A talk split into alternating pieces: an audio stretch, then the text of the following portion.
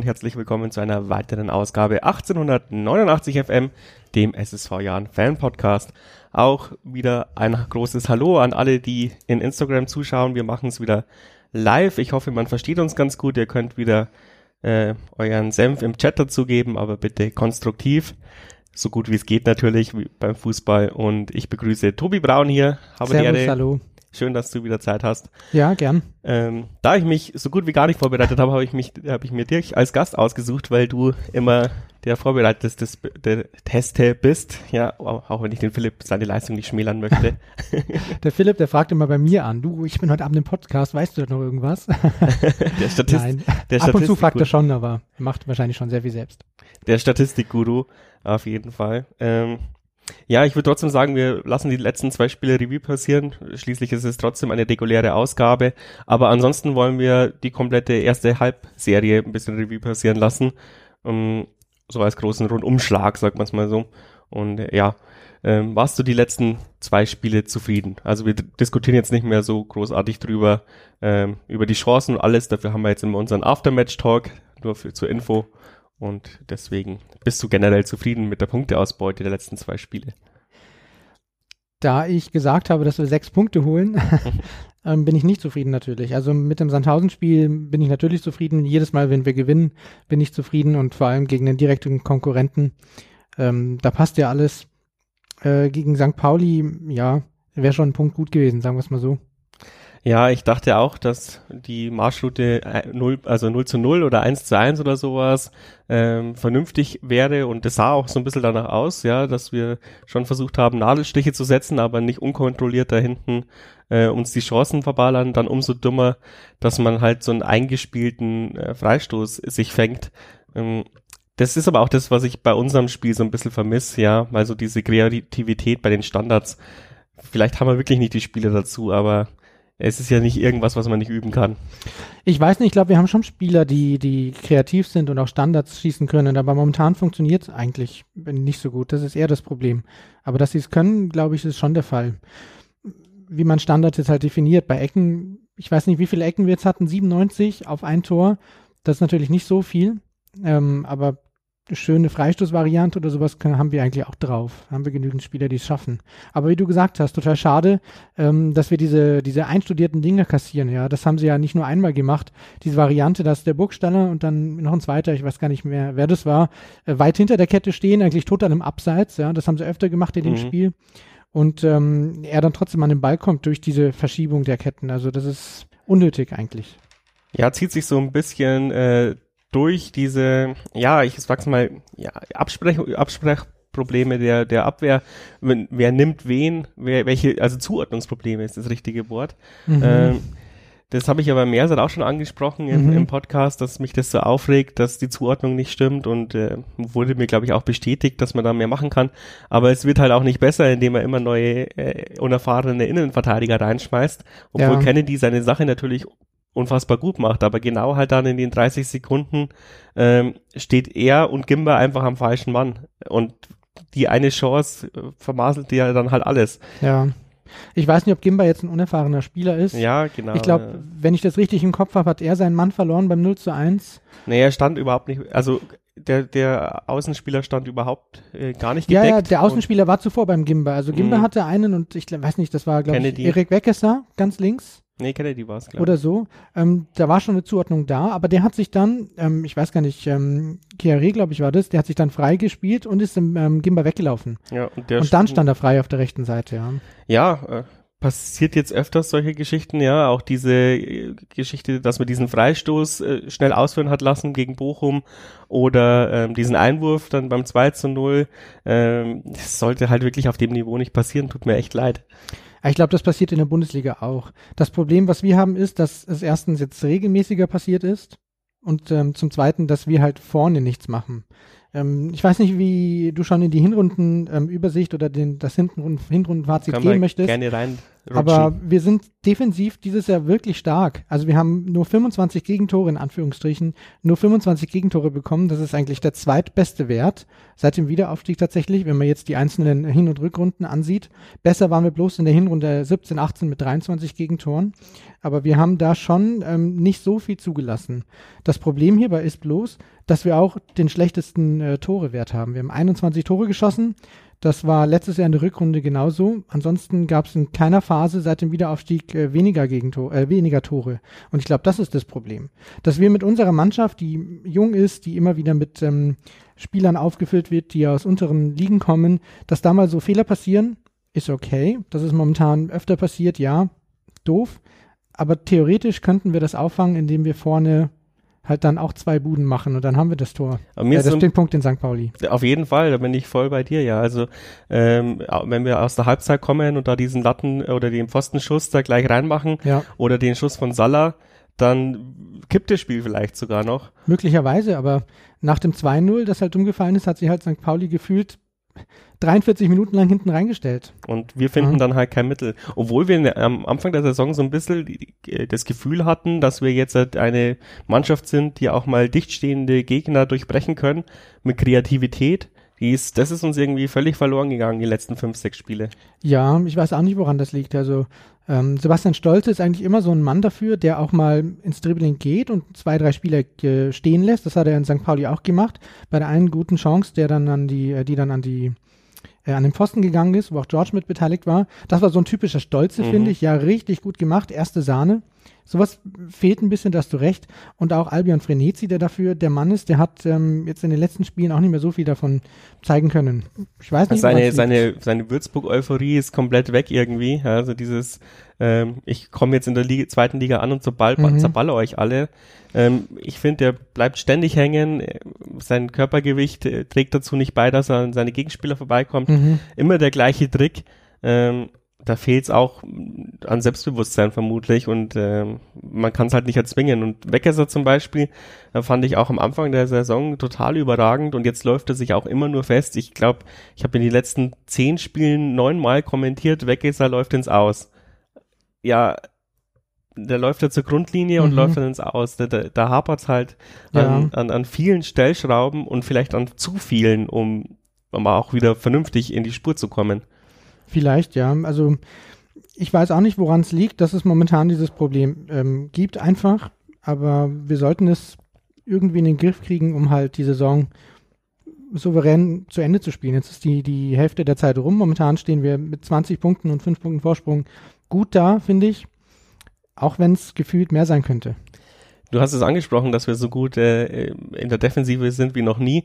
Ähm, das hat uns ja ausgezeichnet am Anfang der Saison und ich habe aber so das Gefühl, ab dem Moment, wo wir versucht haben, an der Stellschraube zu äh, stellen, dass wir doch mehr Tore schießen, ist uns diese defensive Stabilität auch irgendwie um die Ohren geflogen. Ist es nur ein Gefühl oder hast du es vielleicht auch so rauslesen können, weil ich meine, ab wo die 0-0-Spiele geendet haben, Mhm. so ungefähr, dann Mhm. haben wir ja öfters verloren als gewonnen, vermutlich.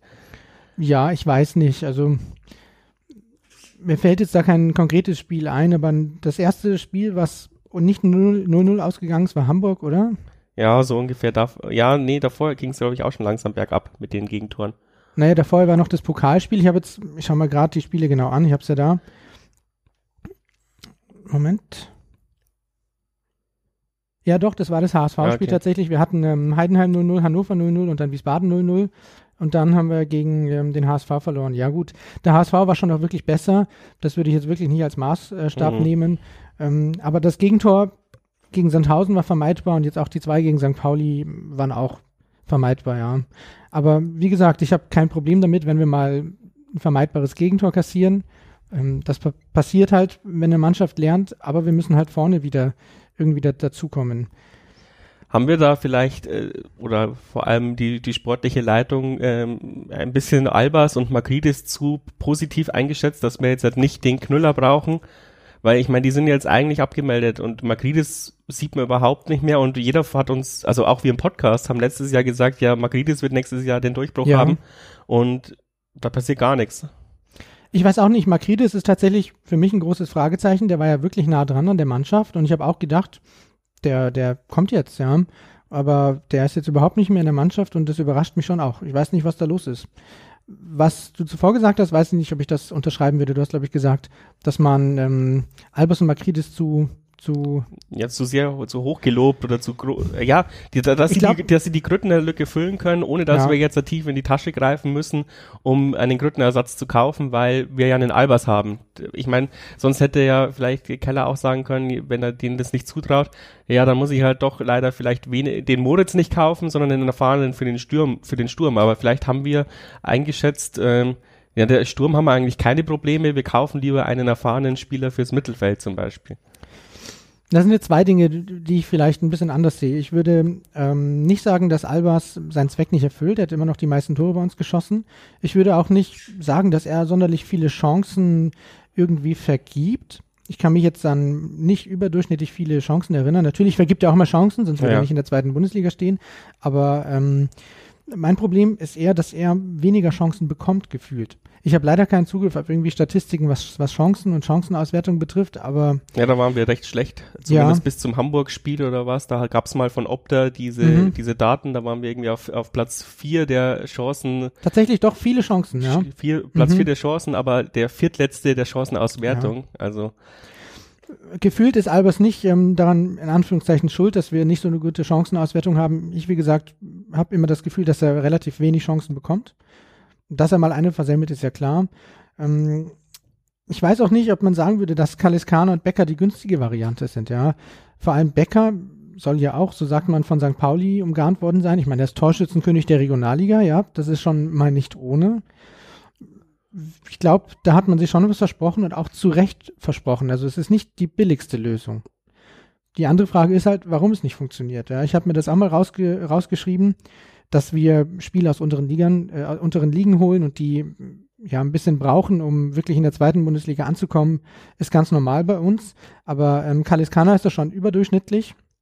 Der hat jetzt schon 1280 Minuten ähm, ohne Treffer seitdem er hier ist, das ist jetzt 19 Spiele, die er nicht getroffen hat, seitdem er hier ist und er spielt regelmäßig, er spielt Stamm.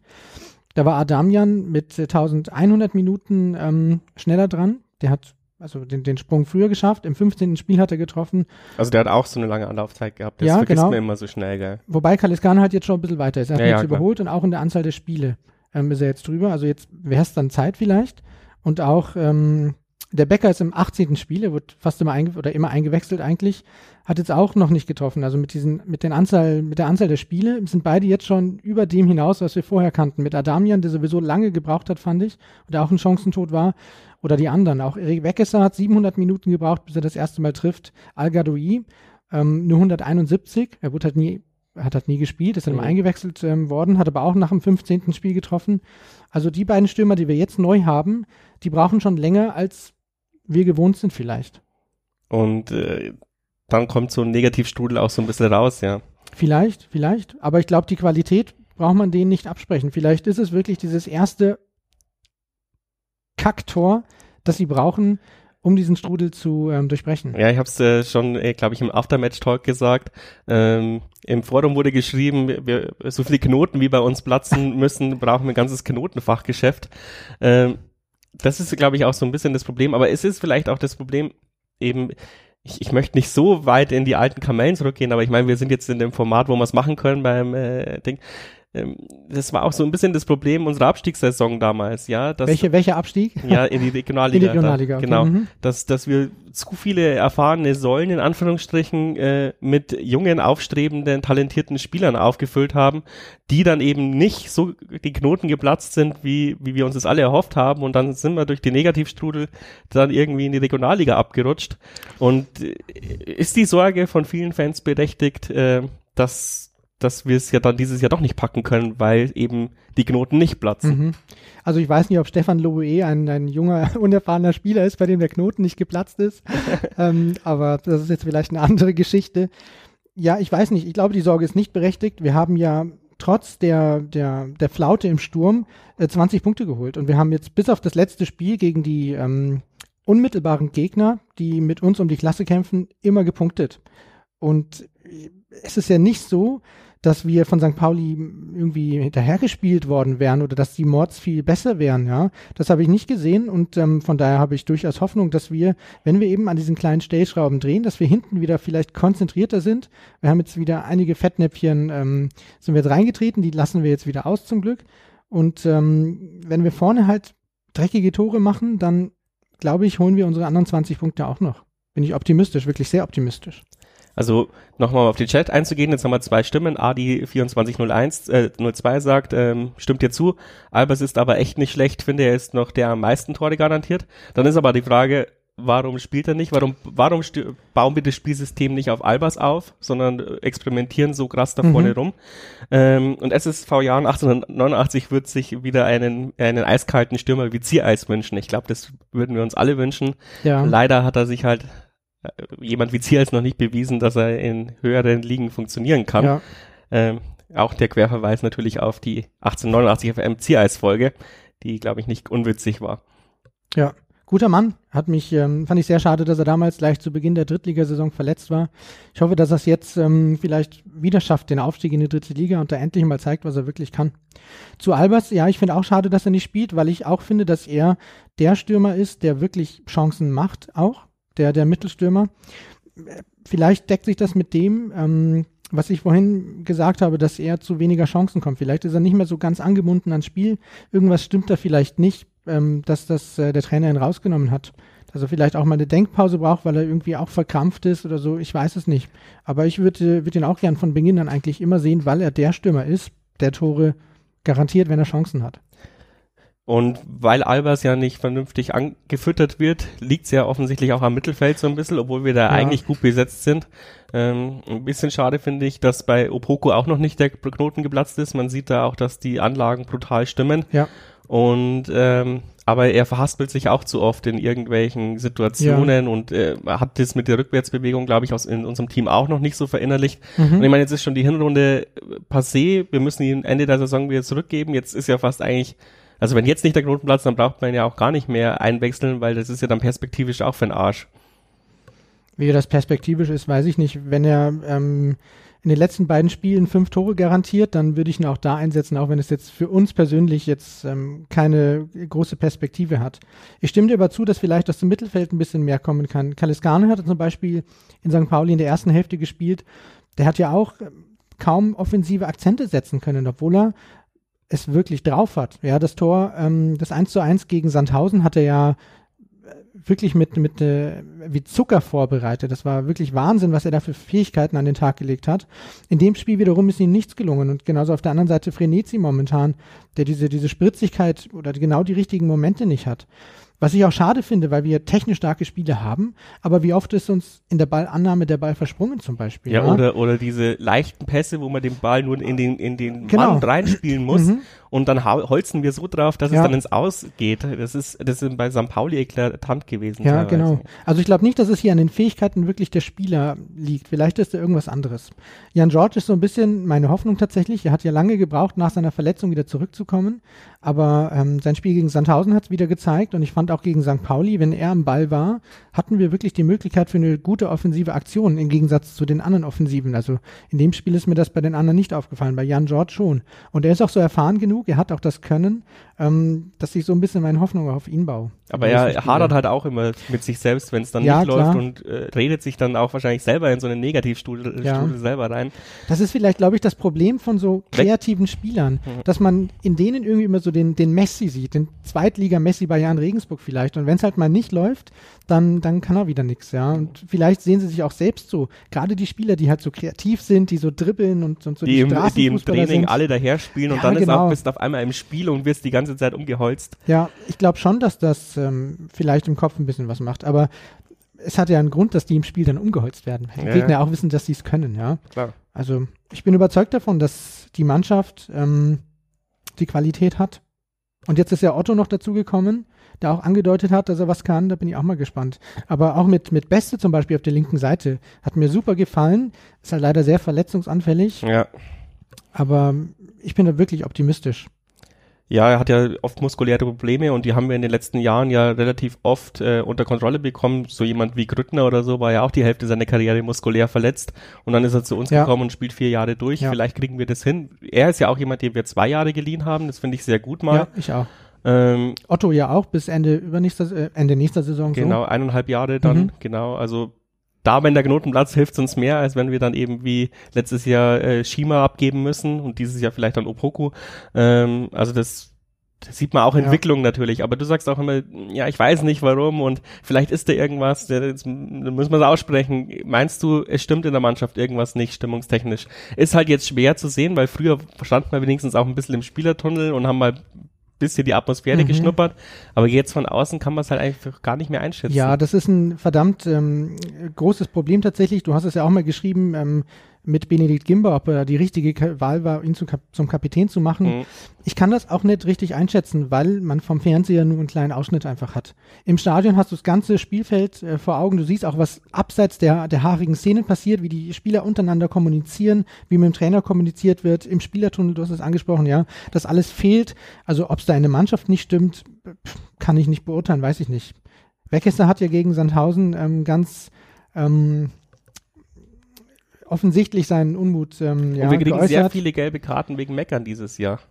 Salah zum Beispiel jetzt hat auch, Weckesser ist mhm. immer gut für eine gelbe Karte beim Meckern. Gimber kriegt eigentlich ständig gelb wegen Meckern. Frenetzi hat schon mal gelb mhm. wegen Meckern bekommen. Das mhm. ist mir in der Häufung so vorher noch nicht passiert, äh, aufgefallen. Müssen wir mal nachschauen tatsächlich, ja, ob das ähm, bloß eine subjektive Wahrnehmung ist, ob das wirklich so ist, ja. Aber wie gesagt, ich kann das nicht beurteilen. Ich glaube es aber fast nicht tatsächlich, dass da in der Mannschaft irgendwas nicht stimmt. Ich glaube, wir haben genügend Spieler auch noch, ähm, die da irgendwie eingreifen und ähm, wie so ein Katalysator wirken. Die andere Sache ist, die vielleicht. Vielleicht liegt es ja auch daran, dass das Nachtleben so eingeschränkt ist, wo man vorher sich austoben konnte. Das ist tatsächlich ein Punkt, ja. Also ich meine, dass dieser Lockdown und diese, diese ganze Geschichte aufs Gemüt schlägt, ist ja ein, klar, das merkt, glaube ich, jeder, der im Homeoffice sitzt den ganzen Tag und nicht mehr seinem Hobby nachgehen kann. Ich merke es bei mir auch, mir fehlt das Stadion verdammt. Ähm, und vielleicht ist da auch irgendetwas, was, was irgendwie hemmt. Weil ich, man muss ja sagen, es kommen oft viele Spiele nach Regensburg und äh, mhm. fühlen sich hier pudelwohl mit den ganzen Cafés ja. und den äh, Möglichkeiten wegzugehen und äh, zu schlendern und irgendwas. Ähm, ich habe es eben auch mit äh, im Aftermatch, also im außerhalb des Podcast-Gesprächs mit dem Typen von St. Pauli gehabt, äh, mit Christian heißt, äh, scheiße, Carsten, Carsten, Carsten, Entschuldigung, ähm, dass dass halt viele schwere Charaktere bei uns in Regensburg einfach funktionieren, weil ich auch glaube, diese Kleinstadtatmosphäre, wo halt einfach nicht jeder Skandal breitgetreten wird, ähm, so jemanden wie Knoll zum Beispiel gut getan haben und auf St. Pauli ist er halt nur einer unter vielen und bei uns ist er halt der Superstar, der, der behütet wird. Mhm. Und ich finde, das ist schon auch irgendwie sehr wichtig bei uns und das fällt halt auch durch den Corona-Lockdown vielleicht so ein bisschen ja. weg. Vielleicht.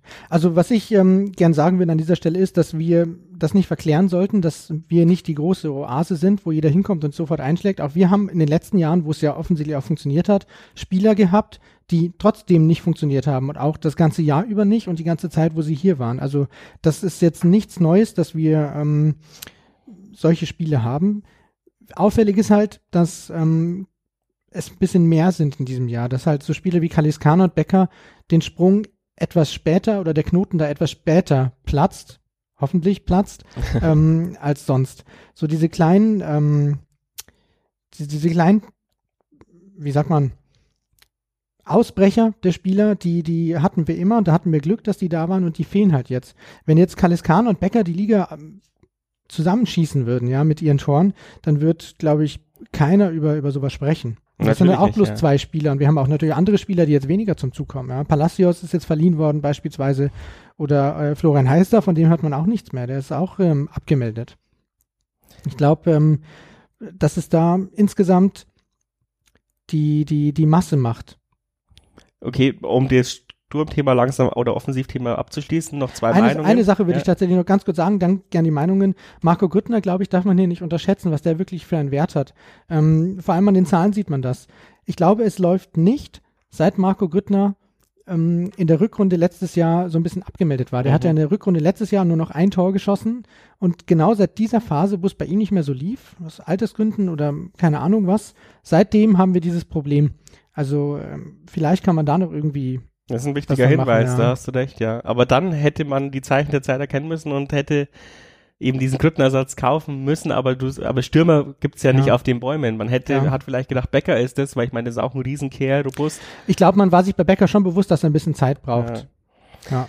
Schwierig, schwierig. Und wir, wie gesagt, Geld wächst ja auch nicht auf den Bäumen. Ja. SSV Jahren 1889 sagt, Spieler wie Stolze, Besu, Frenetzi und Kaliskana, die einen guten Schuss haben, müssen mal ein bisschen mehr von außerhalb draufziehen, so wie George ja schon ein paar Mal gemacht hat. Ähm, Adi sagt, weiß nicht, vielleicht könnte man Weckesser mal wieder offensiver bringen und Beste als Linksverteidiger. Ich weiß nicht, Weckesser haben wir auch schon so oft letztes Jahr Saison vorne gesehen. Ich- Und dieses, wie gesagt, dieses Ausgelaufen macht mich so narrisch und dieses, ich kann, ich bring die Flanke nicht. Ähm, ich fand schon ganz gut, dass sie ihn als, als, als Außenverteidiger Mhm. umgeschult haben und wundere mich, warum er so abgefallen ist, weil der hat ja wirklich Weltklasse gespielt, die ersten fünf, sechs Ja. Spiele als Außenverteidiger. Und ja, zu den Fernschüssen, ich weiß es nicht, ich, ich finde immer, unsere, unsere Leute machen immer noch den klassischen Fehler, die, sie legen sich nicht über den Ball. Jeder zweite Ball landet gefühlt auf dem Stadiondach oder äh, schießen irgendwelche Tauben ab. Also und es, es tut mir wirklich leid, ja, selbst beim Einschießen ist es manchmal katastrophal da anzuschauen. Ja, wie gesagt, einschießen kann ich in diesem Jahr gar nicht beurteilen, weil ich es nicht mehr sehe. Ja. Ähm, aber ähm, ja, manchmal wünscht man sich natürlich, ist eine gute Position, man sollte doch mal draufhauen, aber wie du sagst, gefühlt ähm, drei von vier gehen halt dann irgendwo in die fünfte Etage oder an die Donau oder sonst Ja, oder muss dann Semmelkorb nachwerfen, weil er verhungert. Oder so, ja. Vielleicht ist das einfach eine Qualitätsfrage in der zweiten Bundesliga, dass das nicht funktioniert, weiß ich nicht. Aber manchmal habe ich auch so den Impuls, dass man den Spieler zurufen möchte von daheim, von der Couch aus. Jetzt schieß halt Ja. 18 Meter, so ein Olli Hein Gedenkschuss oder so, ähm, wird man sich schon wünschen. Ich glaube, Frenetzi hat sogar einmal getroffen, oder? Ich ja, abgefälschter. Schuss, ja. Ah ja, genau, richtig.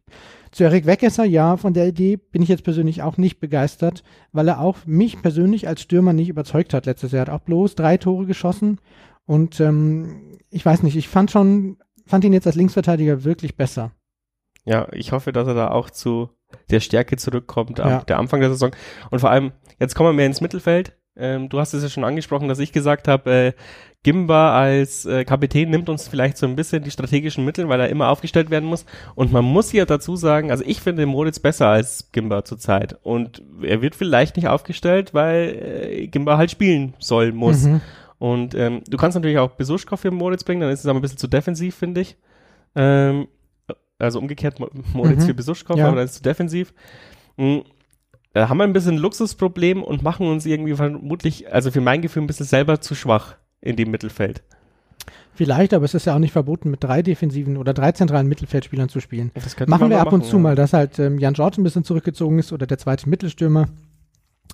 Und auch Christoph Moritz hat schon links außen gespielt am Anfang der Saison. Also das ist da nicht verboten. Ich finde halt, seine Ruhe am Ball ist genau das, was uns mal in so hektischen Phasen Ja. fehlt, weil äh, manchmal spielen wir so, als, als wie, wie Hühner, denen der Kopf abgeschlagen wurde.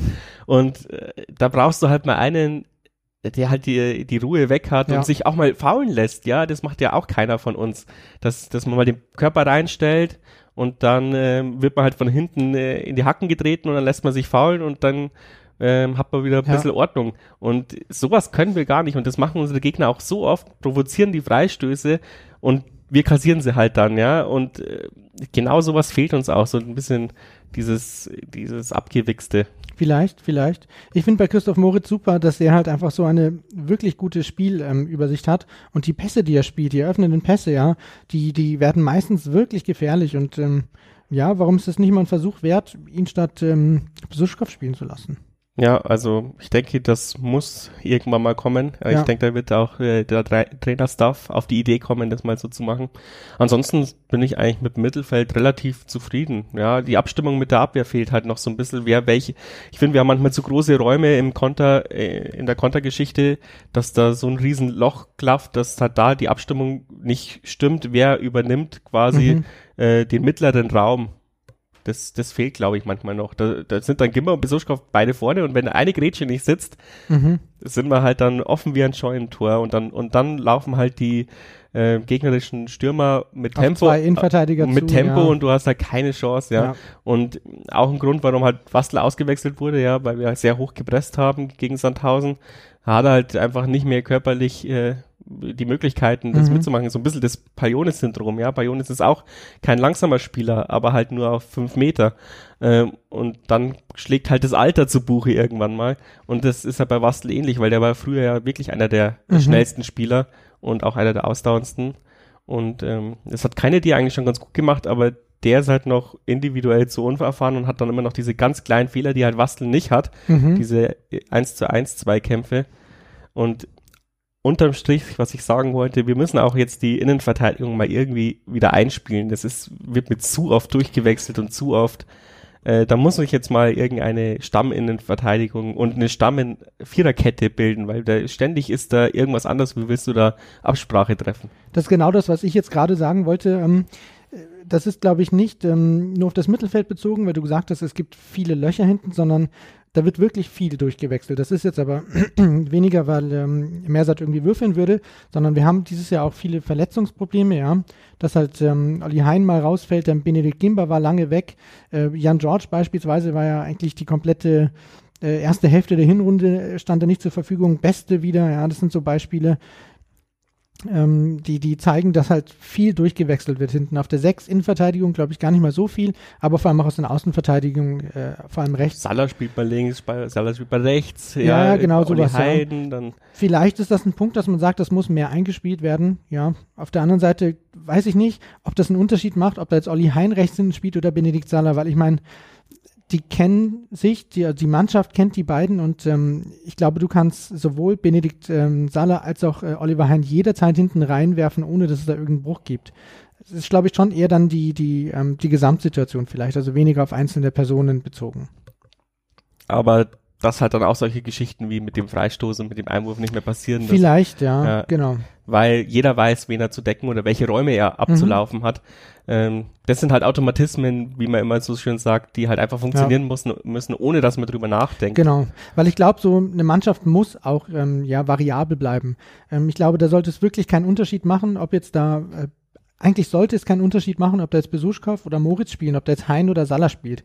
Ich glaube, das Ziel ist schon, dass es möglichst breit aufgestellt ist, die Mannschaft. Aber so eine gewisse Routine wäre vielleicht nicht schlecht, dass wir die langsam bekommen. Vielleicht, ja. äh, also so wie ich äh, Mersat und unser Staff so ein bisschen einschätze, ist auch, dass sie sehr viel taktisch machen und sehr viel mit den Leuten reden und Ja. was sie machen. Und vielleicht ist auch dieser schnelle Spielplan äh, so kontraproduktiv, dass wir eben das überhaupt gar nicht mehr machen können, die Leute Ja. richtig äh, ihre taktischen Aufgaben schulen und ähm, auch ein Problem für uns und warum wir dann so schlecht auf solche Situationen reagieren, weil wir gar keine Zeit mehr haben, äh, die Leute das einzuprügeln, was ihre taktischen Aufgaben sind, weil andere Mannschaften müssen es halt vielleicht nicht so, weil wenn ich im Burgstaller muss ich nicht erklären, wo er hinlaufen muss, aber einen Kennedy vielleicht schon noch, ja, Ja. oder sogar den Bedususchkow noch, der weiß auch noch nicht alles, ja.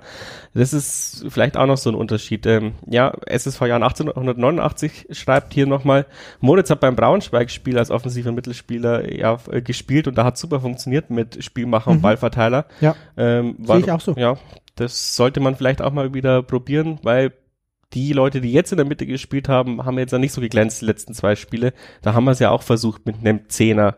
Ähm, und da hat es ja erst geklappt, als wenn wir ja als ein George in den Sturm gestellt haben. Aber das war ist ja offensichtlich auch kein Allheilmittel, weil gegen Pauli hat es dann auch wieder nicht mehr geklappt. Ähm, genau. So, ja, jetzt haben wir uns äh, so reingesprochen. Ich habe fast kein kontroverses Thema mehr. Es muss ja nicht immer kontrovers sein. Ja. Ich weiß gar nicht, ähm, alles, was ich mir so überlegt hatte, bin ich losgeworden. Das ist ein sehr kurzes Fazit für, äh, für, eine, für ein Halbzeitfazit. Ähm, Das Problem ist ja auch, dass wir eigentlich keine Halbzeit haben. Also wir sind Ja. ja, eigentlich ähm, mitten in der Saison. Es gibt jetzt auch keinen großen Bruch, keine Winterpause, wie es sonst der Fall ist. Wir haben jetzt schon fast Februar, haben es gerade mal 17 Spiele durch. Ich finde auch, dass das ein Problem ist mit dem Spielplan, aber ich sehe das auch ähm, bei anderen Manchen, Mannschaften so. ja, ich meine, Nürnberg, äh, ich meine, Würzburg zum Beispiel hat überhaupt gar keine Chance mehr, irgendwie rauszukommen aus dieser glaube Hölle. ich schon, ja. Also, ähm, ich denke, mit einer Winterpause würden die, hätten die auch ganz andere Möglichkeiten gehabt. Vielleicht, ja. Und das sind dann auch so Kleinigkeiten, die einfach den Unterschied ausmachen. Zwei Spieler, die halt dann auf dem Punkt da sind, wie bei St. Pauli zum Beispiel. Ja, die beiden Torschützen. Burgstaller war ja die, die, die ganze Saison eigentlich verletzt, hat es dann in den letzten zwei Spielen zwei Tore gemacht und ist ja unbestritten ein Top-Stürmer. Und ähm, der zweite Torschütze, ähm, dessen Name mir jetzt entfallen ist, der ist ja auch neu und War das ähm, nicht Pekarada? nee, nee, nee, es war nicht gerade. Ich habe den Namen vergessen. Ach, hier vorne steht's ja, warte mal. Mamouche, genau. Der äh, ist ausgeliehen und der ist jetzt auch relativ neu. Der ist auch, der, der tut im Spiel von St. Pauli auch gut. Und ich glaube, wenn bei uns Kahn Kaliskane oder andere Becker treffen, sind es auch gefühlte Neuzugänge, die uns richtig gut tun können. Dass die beiden Qualitäten haben, glaube ich, ähm, brauchen wir nicht drüber streiten. Bloß die müssen jetzt halt einfach, der, der Knoten muss jetzt platzen. ist jetzt einfach Kann so. man heute ein Trinkspiel draus machen. Ja. Ähm, genau, Adi2402 sagt auch Mamouche was. Ja, das ja, ist dann genau. der Vorteil, wenn man äh, einen Chat hat, aber wir sind leider ein bisschen zeitverzögert. Äh, deswegen kann ich nicht sofort darauf reagieren. Aber da du den ersten FC Nürnberg ähm, erwähnt hast, vielleicht können wir jetzt ein bisschen überleiten schon zu den nächsten Spielen. Ja. Das wird jetzt auch eine wirklich spannende Zeit, eine richtungsweisende Zeit, glaube ich. Wir haben jetzt nicht nur Nürnberg, danach kommt Darmstadt, ja.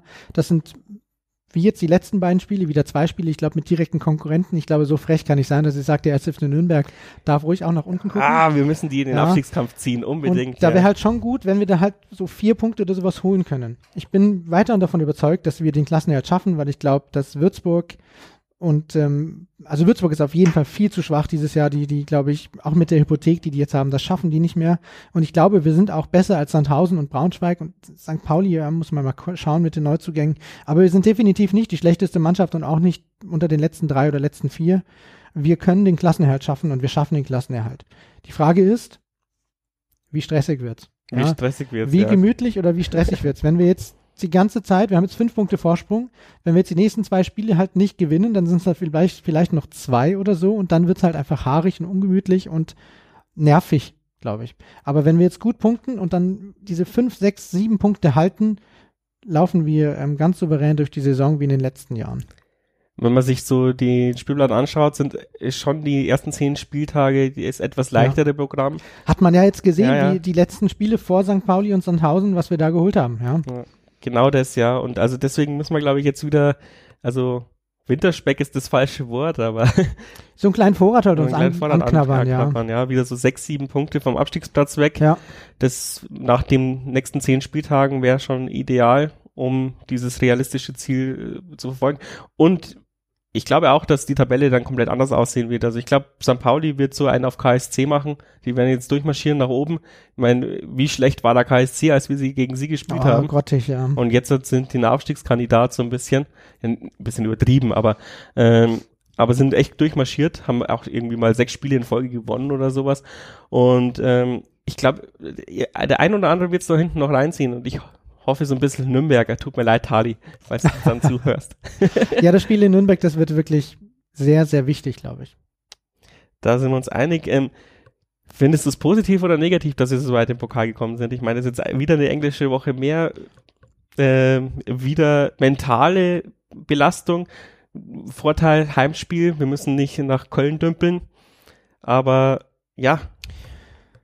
Ich sehe es positiv. Ich finde es ein Vorteil. Ähm, Jürgen Klopp, das ist ähm, mein Lieblingsspruch von ihm, hat gesagt, die Lust ähm, zum Gewinnen ist immer größer als die Angst zu verlieren. Also ich glaube, dass wir im Pokal Achtelfinale stehen, zum ersten Mal in der Vereinsgeschichte ins Viertelfinale einziehen können und auch nicht so unrealistisch. Ich glaube, Heimspiel gegen den ersten FC Köln, da hätte es uns schlimmer treffen können, zum Beispiel mit, äh, mit Holstein Kiel oder sowas. Ja, die, unsere Nemesis, die, genau. die werden wir dann im Finale verlieren gegen die.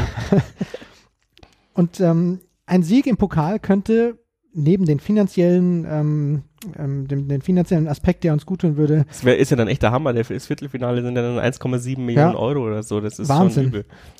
Aber auch für, für, für den Kopf ist, glaube ich, so ein Erfolg gegen den Bundesligisten und zum Weiterkommen im Pokal, glaube ich, richtig, richtig gut. Und Widerlegt äh, aber die These, dass Kiel nach dem Bayern, nach der Bayern-Sensation verloren hat erstmal. Ich äh, meine ja auch langfristig tatsächlich. ja, ja, sorry. Langfristig tatsächlich. Ist einfach gut, weil man dann irgendwie so, so drin ist auf so einer Welle. Und auch ein gutes Spiel gegen Köln, glaube ich, tut uns nicht weh.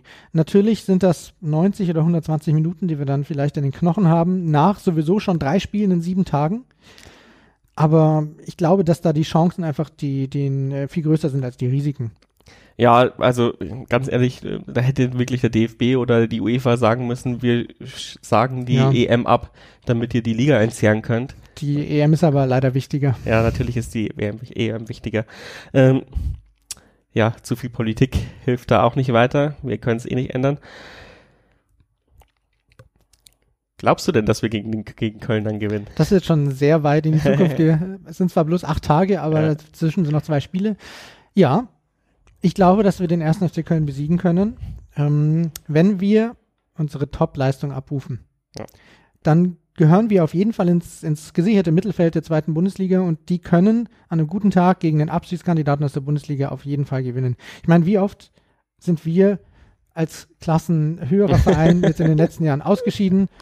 Ähm, Pokal hat seine eigenen Gesetze, eigenen Gesetze. Wir brauchen jetzt irgendwo ein Sparschwein oder so für die ganzen Phrasen, aber Kann ich mir nicht leisten. ich glaube schon, dass wir gewinnen können. Natürlich brauchen wir, brauchen wir Glück, ja. Sagt unser Chat auch so ein bisschen. Es ist vor Jahren, 1889, sagt Kalis Kana trifft gegen seinen Ex-Verein. Das wäre es natürlich, Ja. ja. Und Adi sagt, haben wir auch schon mal geschlagen. Also, ist kein Problem. Das stimmt. Das stimmt. 3 zu 5 auswärts.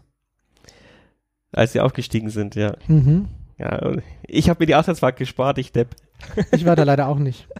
Auf der anderen Seite darfst du natürlich auch nicht vergessen, dass Köln ja auch so ein Programm hat. Die Bundesliga hatte ja jetzt auch sowieso schon eine englische Woche, zwar eine Woche früher, Klar. aber ähm, Was mich ein bisschen eher ärgert, ist, dass äh, Nürnberg einen Tag mehr Pause hat und wir von äh, Pauli runterdümpeln mussten. Das heißt, wir haben Sonntag den ganzen Tag im Bus gesessen, vermutlich. Ähm, Montag bisschen Eistonne. Dienstag hast du nochmal Videoschulung und Mittwoch musst du schon wieder spielen. Das ist halt einfach, da kannst du nicht viel an den Stellschrauben drehen, die wir jetzt alle besprochen haben. ja gut, aber Nürnberg kann auch nicht so viel machen. Nach dem 2 zu 5 gegen Hannover müsste man, glaube ich, auch ein bisschen mehr Zeit investieren, um das aufzuarbeiten. Also es ist jetzt auch keine große, große Auswärtsfahrt. Ich meine, also nach Nürnberg ist keine große Auswärtsfahrt. So, so Sachen gibt es halt einfach, dass mal ein Tag mehr ist, mal eine längere Auswärtsfahrt davor und ich glaube, das ist scheißegal. Das ist doch fast ein gutes Schlusswort.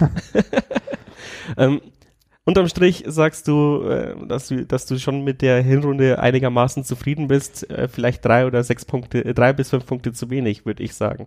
Ja, schon. Also ich bin zufrieden natürlich, weil wir einen Vorsprung von fünf Punkten haben. Wir haben 20 Punkte, wir sind absolut Und die bessere Tordifferenz sind eigentlich sechs Punkte. Ja, gut, aber das ist natürlich auch in einem Spiel. Wenn man 0 zu 6 in Bielefeld verliert, ist es auch wieder Geschichte, ja. Aber ja, klar. Also es ist absolut okay, wo wir stehen. Es ist ärgerlich, dass es nicht mehr ist, weil es mehr sein könnte. Ich bin jetzt nicht so weit, dass ich sage, wir könnten nach oben angreifen oder so. Also vom einen Extrem ins andere, davon halte ich nicht so viel.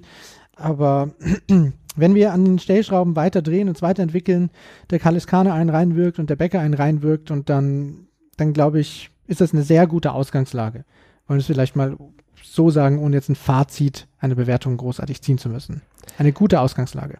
Genau. Also die Mannschaft muss in dieses Knotenfachgeschäft gehen und dann äh, wird das eine gechillte Rückrunde, sagst du.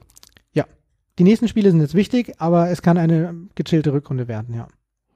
Gut, dann hoffe ich mal, dass auch äh, die Facebook-Kommentarspalte unseren Podcast gehört hat, damit da so ein bisschen mehr Zen reinkommt. Ah, da haben wir so drei, vier Freunde drin.